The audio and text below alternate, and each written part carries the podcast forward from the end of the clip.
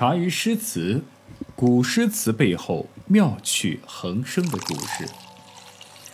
道士找到了杨贵妃，但是他没有办法带走杨贵妃。那怎样才能够了却这一对苦命鸳鸯的情仇呢？回头下望人寰处，不见长安见尘雾。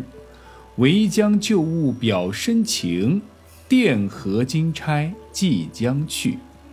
钗留一股合一扇，钗破黄金何分殿？但教心似金殿间，天上人间会相见。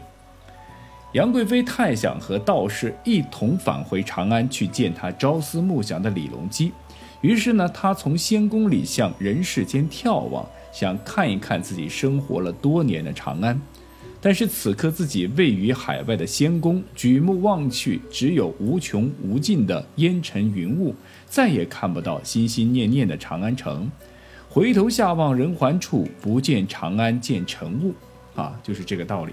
他始终呢，还是只能让道士独自的回去。但是为了让道士能够复命啊，于是他把当初和唐玄宗的定情信物一支金钗和一个镶嵌珠宝的首饰盒，托道士带回去给唐玄宗，用以表达自己的思念之情。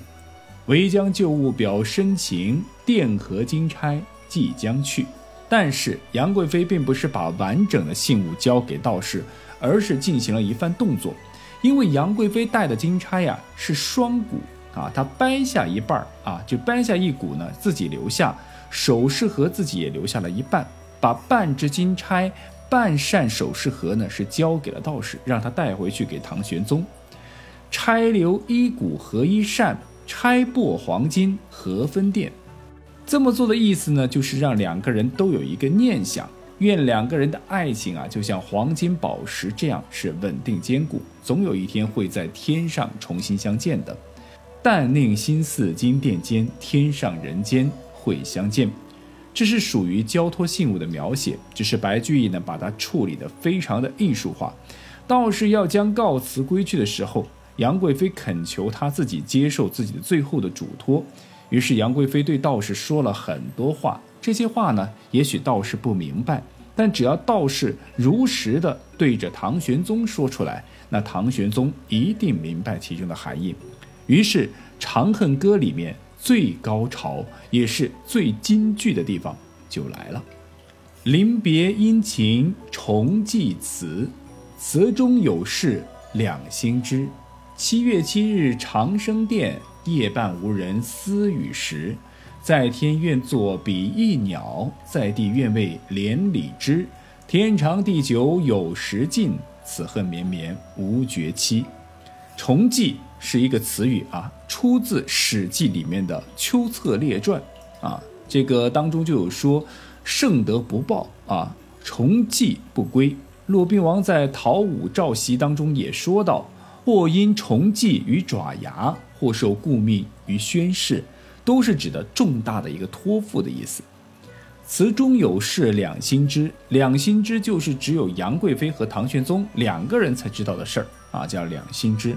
唐玄宗和杨贵妃的誓言当然都是悄悄话，是在特定的场景下说的，也就是在七夕情人节这天晚上说的。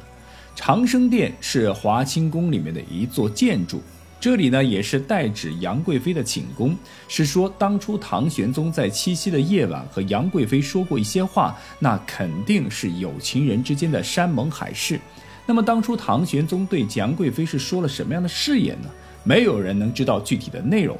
不过不要紧，白居易先生呢，用自己丰富且大胆的想象力，为大家还原了唐玄宗和杨贵妃的情话。很显然，白居易对自己的还原力度是非常满意的，把这句作为《长恨歌》的结尾，并且演化出了全诗的名字。后来呀，明朝著名的戏剧家洪升啊，还根据这个创作了《长生殿》，成为了不朽的经典，至今呢还在以不同的艺术形式上演。当时唐玄宗说的这句话是在天愿作比翼鸟，在地愿为连理枝。这个比翼鸟是传说中的一种鸟，在《山海经》里面是有记载的，说这种鸟啊只有一只眼睛，一只翅膀，雌鸟和雄鸟啊要比翼飞行才行。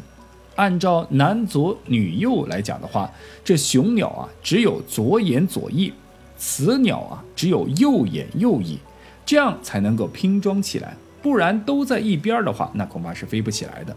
反正啊，就是这样的一种鸟，跟比目鱼、鸳鸯一起，经常用来比喻两个人的爱情。之前卢照邻我们讲过，有一句很有名的诗，叫做“得成比目何辞死，愿作鸳鸯不羡仙”，其实也表达的就是这个意思。而后面的连理枝呢，指的是两棵树的枝干啊，这个合生在一起。一根相合生啊，这种现象是比较罕见的。白居易这里也是同样的意思，在天愿作比翼鸟，在地愿为连理枝，就是唐玄宗在七夕时在长生殿对杨贵妃说的承诺。但愿我们两个人就像天上的比翼双飞的鸟，地上并年生长的树木一样，获得长长久久的爱情。这。就是唐玄宗对杨贵妃的爱情誓言。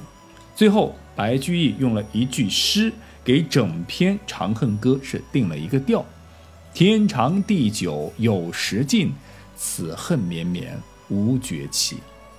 即使是形成了无数年的苍天厚地，随着时光的推移，也终究会有生命的尽头。只有这份曾经坚若磐石的爱情永恒不变。虽然。如今天人相隔不能相见，但这爱情遗恨永远是折磨人的存在，它永远不会消失。天长地久有时尽，此恨绵绵无绝期。绵绵就是长，这个长的意思不是我身高一米八三这个长度，而是长是长久不断，绵绵就是长久不断的意思。有个出自《诗经》的成语叫做“瓜瓞绵绵”。用来形容后裔不断、子孙昌盛，所以绵绵就是长，此恨绵绵就是长恨啊，所以啊就是永远不会磨灭的爱情的遗恨，《长恨歌》的名称就是从这里出来的，用来表达坚贞的爱情永不磨灭。后来宋朝的晏殊也有类似的词，叫做“无情不似多情苦，一寸还成千万缕”。天涯地角有穷时，只有相思无尽处，就是白居易这句诗的变形用法。而白居易的这句诗也是从更古老的爱情诗变形而来，那就是汉代的乐府民歌《上野》。也许你不知道上野啊，但是一定知道《还珠格格》紫薇对尔康的承诺，那就是山无陵，江水为竭，冬雷阵阵，夏雨雪。天地合，乃敢与君绝啊！当然，琼瑶阿姨是改了一下的啊。山无能，天地合，才敢与君绝啊！她是说的这句话。那么，这也就是《长恨歌》的全部内容了。那么，我也是第一次花了那么大的篇幅来写一首诗。第一个原因是这首诗真的非常的出彩，非常的出色。在表达爱情坚贞的短诗当中啊，上野刚刚我们提到上野这首无名氏写的乐府民歌是无人能超越，那白居易也是不能的。但是白居的爱情长诗《长恨歌》，我认为也是前无古人后来者，简直就是一个经典的爱情剧本，把唐玄宗和杨贵妃的故事刻画的是非常的鲜活。我们读起来，从惊艳到羡慕，从震惊到气愤，从叹息到赞赏，跌宕起伏，会产生不同的心情变化。这就表达出了诗歌所要达到的一个效果。这么长的诗，京剧却频频出现，还能够作为经典流传千年后世，还有很多人爱读，很多人喜欢背诵，本身就是一件非常不容易的事情。以上也是我的第二个原因。我很喜欢这个诗，那么至于第三个原因嘛，不知道大家有没有想过一个问题：白居易为什么能写出《长恨歌》来呢？要知道，白居易举例唐玄宗的时代已经过去了快四十到五十年了，啊，和唐玄宗一个时代的优秀诗人李白、杜甫，为什么就写不出来呢？难道诗仙诗圣不如这个诗魔？当然肯定不是。那么我们再回过头来想想，《长恨歌》真的就是单纯的李隆基和杨贵妃的爱情故事吗？白居易到底隐藏了什么在《长恨歌》之中呢？